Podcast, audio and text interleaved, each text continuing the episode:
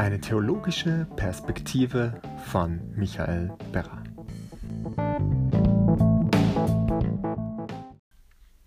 Etwas schmerzlich ist es für einen Brunner-Fan ja schon, dass das Jahr 2019 zum offiziellen Karl-Barth-Jahr erklärt wurde.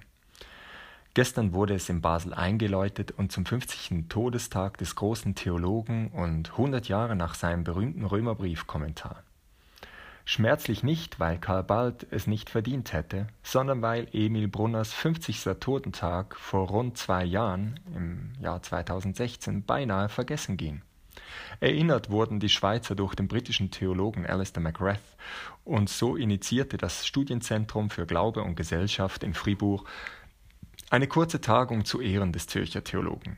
Aber in diesem Artikel geht es mir nicht darum, aufzurollen oder zu betrauern, wieso Brunner in Vergessenheit geraten ist, obwohl er zeitweise Karl Barth an Bekanntheit und Einfluss übertraf. Dieses Thema habe ich bereits an anderer Stelle angeschnitten. Nein, es gibt das berühmte Nein des Baslers, das er dem Zürcher entgegenrief. Hat sich irgendetwas zwischen Basel und Zürich seit damals verändert? Es gibt aber auch das weniger bekannte Ja, das Bart Brunner sozusagen ins Ohr geflüstert hat. Über dieses Nein und dieses Ja will ich kurz nachdenken. Nein. Ich würde mir wünschen, dass in diesem Karl Barth Jahr Brunner nicht nur am Rande zu Karl Barths Nein erscheint. Dieses war Barths Antwort auf Brunners Schrift Natur und Gnade. Ich wünsche es mir deshalb, weil es leider von einem beschränkten Blick von Brunners Werk und von Ignoranz der besonders emotionalen Umstände dieses Neins zeugt. Brunner war sich selbst bewusst, dass er in dieser Schrift das eine oder andere unglücklich formuliert hatte, wenn er auch nie dessen Inhalt widerrufen hatte. Spätere Monographien zeigten jedoch klar, dass es ihm nie um eine natürliche Theologie ging, im Gegenteil.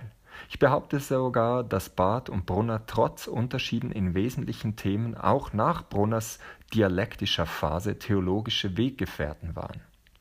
Ein Beispiel dafür ist ihr Fokus auf Offenbarung und der Beziehung von Gott und Mensch.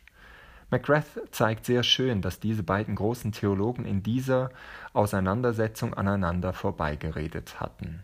Barth als Prophet war zur Zeit des Krieges aufgrund der deutschen Christen allergisch auf alles, was auch nur nach natürlicher Theologie roch. Brunner hingegen als Systematiker war nicht bereit, aufgrund der aktuellen Umstände in ein theologisches Extrem zu verfallen. Ihm ging es letztlich nicht um natürliche Theologie, sondern darum, dass die Rolle des Menschen in der Gott-Mensch-Beziehung ernst genommen werden musste. Ihm ging es um etwas, das er später missionarische oder moderner ausgedrückt missionale Theologie nannte. Gott kommuniziert und offenbart sich so, dass wir es verstehen. Dazu benutzt er, was er geschaffen hat. Brunners berühmt umstrittener Anknüpfungspunkt ist also keine Fähigkeit des Menschen, Gott zu erkennen, sondern metaphorisch gesprochen ein gottgeschaffener Bootsring im Hafen des Menschen, bei dem Gott in Jesus Christus andocken kann. Die Bewegung ist und bleibt also klar von Gott zum Menschen und nicht umgekehrt. Diese Überzeugung führt jedoch dazu, und das ist meiner Meinung nach der Hauptunterschied zwischen Barth und Brunner, dass wir als Theologen, Pastoren und Christen die Verantwortung haben, verständlich und nahe bei dem Menschen zu kommunizieren. Frei nach dem Motto, mach's wie Gott, aus Liebe. Erschwerend kam jedoch bei dieser Auseinandersetzung auch dazu, dass die Beziehung zwischen Barth und Brunner geprägt war durch eine Art Hassliebe oder besser gesagt freundschaftliche Feindschaft oder feindliche Freundschaft. Emil Brunner suchte beim dreieinhalb Jahre älteren Barth Bestätigung. Dieser hingegen war oft eher ablehnend oder zumindest gleichgültig. Deshalb traf Barths Nein Brunner mit einer Wucht, die viel umfassender war, als eine bloße theologische Meinungsverschiedenheit hätte sein können. Dieses Nein führte zu einem Bruch zwischen den beiden und Brunner litt daran bis zu seinem Tod. Dies trifft zu, obwohl Brunner im Jahr 1948 in einer Art Abschiedsbrief an seine Frau vor einer wichtigen Operation Folgendes schrieb. Zitat gegen Menschen bin ich nicht bitter. Karl Barths Nein wurmt mich nicht mehr, und die negativen Urteile der Barthianer und ihre Indifferenz machen mir wenig mehr zu schaffen. Ich fühle mich meiner Sache sicher. Man wird einst kaum mehr verstehen können, namentlich in Sachen Sozialethik, warum man im Zweifel sein konnte, wer von beiden die biblische Wahrheit auf seiner Seite hatte. Andererseits ist mir klar, dass Barth eben wirkt Kraft einer Wucht der Persönlichkeit und einer Ganzheit des theologisch-verkünderischen Einsatzes, die ich nie erreicht habe, noch je hätte erreichen können.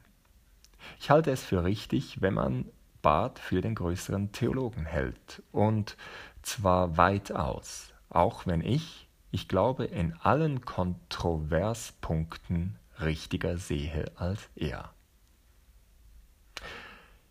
Diese Zeilen zeigen die Spannung, die Brunner empfand, sehr gut. Und auch, dass er damit, auch nach diesem Brief bis zu seinem Tod 1966, nie ganz abschließen und zur Ruhe kommen konnte.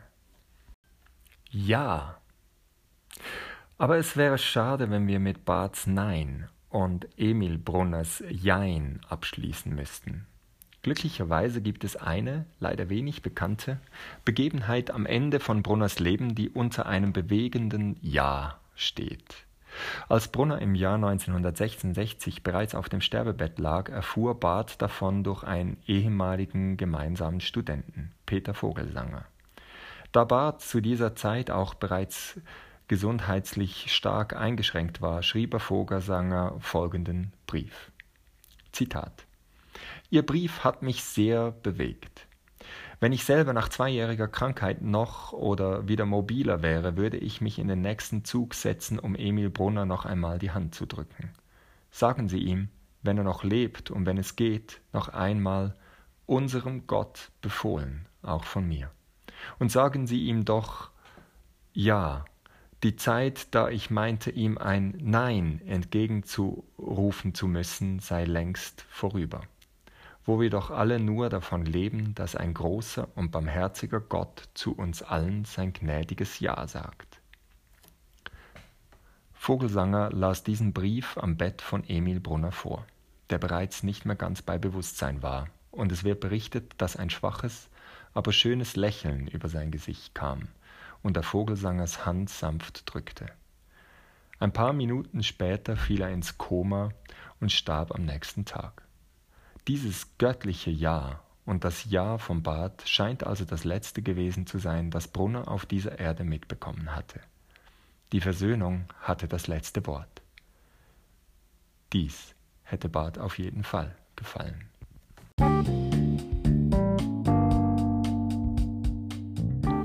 Dieser Podcast war ursprünglich als Artikel verfasst und wenn es dich interessiert, ähm, den nochmals nachzulesen, wenn dich die einzelnen Fußnoten dazu interessieren, dann schau doch vorbei auf www.beraspektiven.ch und dort unter Theologiespektive. Da hat es auch noch anderes, das vielleicht interessant sein könnte. Vielen Dank fürs Zuhören und bis bald.